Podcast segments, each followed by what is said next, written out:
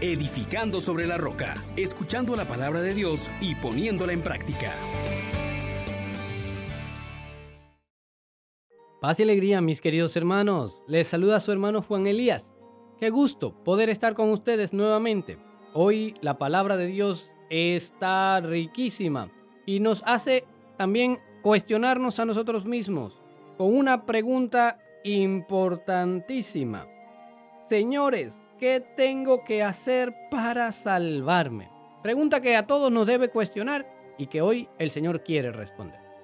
Invitemos al Espíritu Santo para que sea Él quien guíe esta reflexión y nos permita poner en práctica todo lo que Dios nos quiere decir. Señalamos diciendo entonces, oh gran poder de Dios, enciéndenos en tu fuego el amor, oh Espíritu, que viene de lo alto, llénanos de Dios, oh Espíritu, óleo santo, úngenos en el amor. Pues bien, mis queridos hermanos, hoy continuamos con la lectura de los Hechos de los Apóstoles en el capítulo 16, desde el versículo 22 hasta el 34. Sin embargo, nosotros solamente vamos a tomar para la reflexión el versículo 25 y 26 y del 30 al 34. Dice así. Después de que Pablo y Silas han sido apresados, los han azotado, los desnudaron, los azotaron, los metieron en la cárcel, en el lugar más profundo de la cárcel, incluso los encadenaron al cepo. Pablo y Silas, miren lo que hacen a medianoche.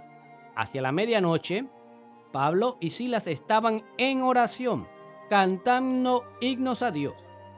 Los presos los escuchaban.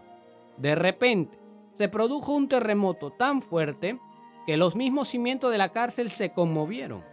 Al momento quedaron abiertas todas las puertas y se soltaron las cadenas de todos. Luego pues vamos a encontrar que el carcelero se da cuenta y se quiere matar y Pablo le va a decir lo siguiente, que no lo haga. Y entonces el carcelero les dice, ¿qué tengo que hacer? Para salvarme? Le responden, ten fe en el Señor Jesús y te salvarás tú y tu casa. Le anunciaron la palabra de Dios a él y a todos los de su casa. En aquella misma hora de la noche, el carcelero los tomó consigo, le lavó las heridas. Inmediatamente recibió el bautismo él y todos los suyos.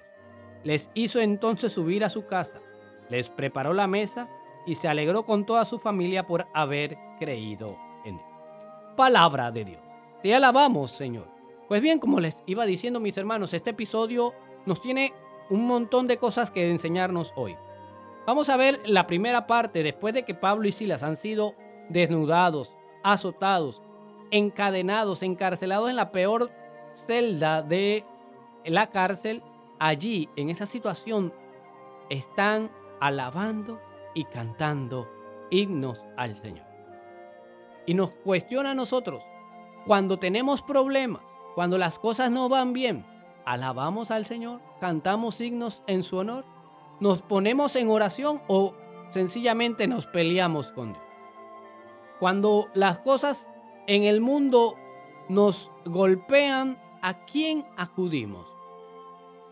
¿En quién nos gozamos?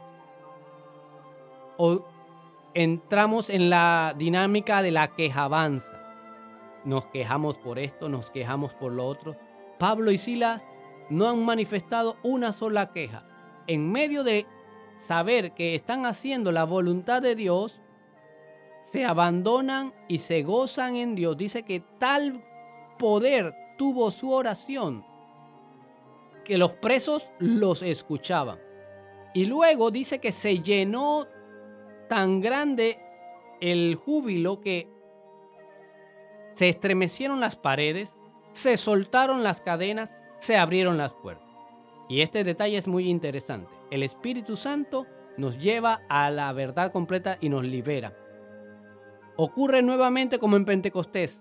Retiembla la tierra y se rompe toda atadura.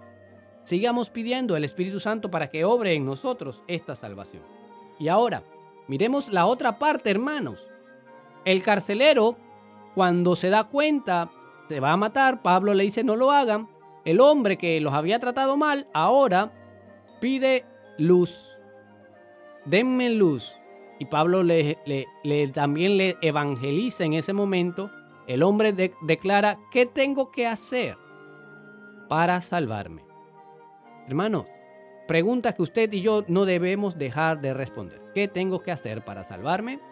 Lo primero es creer en Jesús. Y este creer en Jesús no es una confesión de boca, es una actitud de vida. Y eso va a traer consecuencias favorables a tu casa, a tu familia, a tus negocios, a todo. Cuando este hombre escucha esto, miren lo que hace y es lo que te invito a, ti también a hacer en este día. En esta misma hora de la noche el carcelero los tomó con ellos. Ah, ya no puso a Pablo y a Silas como personas peligrosas. Aquellos que me hablan del Evangelio ya no son una amenaza. Ahora los dice, los toma con él. Segundo, les lava las heridas. Tú y yo estamos llamados a abrirnos a quien nos trae la palabra de Dios, pero ojo, que no todos los que hablan en nombre de Cristo vienen en nombre de Cristo, ¿ah? Entonces, tenemos que tener discernimiento. Ahora se nos dice que les lava las heridas, es decir, se pone a cuidar del hermano, a sanarle, a ser instrumentos de bendición. Tercero, recibe el bautismo y tú ya lo recibiste, pongámoslo en práctica. Luego miren lo que hace, los hace subir a la casa. El que ha experimentado la misericordia de Dios, que lo saca de las mazmorras y lo eleva, se convierte en alguien que eleva también la dignidad de los demás. Y les dice entonces que les preparó la mesa. Allí se comparte la vida y nosotros preparamos la mesa en la comunión eucarística donde Jesús se nos ofrece. Y lo último, se alegró él y toda su familia por haber creído en Dios e hicieron fiesta. Que tú y yo también podamos hacer este recorrido. Pedir la luz del Espíritu Santo. Sacar a los oprimidos de la cárcel. Traer con nosotros una buena acogida y poder servirle la mesa, compartiendo la vida, pero sobre todo alegrándonos porque hemos creído en Dios. Gloria al Padre, al Hijo y al Espíritu Santo, porque como era en el principio, ahora y siempre, por los siglos de los siglos. Amén, amén, amén. Bendiciones para todos. Les exhortamos, hermanos, por la misericordia de Dios, que pongan por obra la palabra y no se contenten solo con oírla.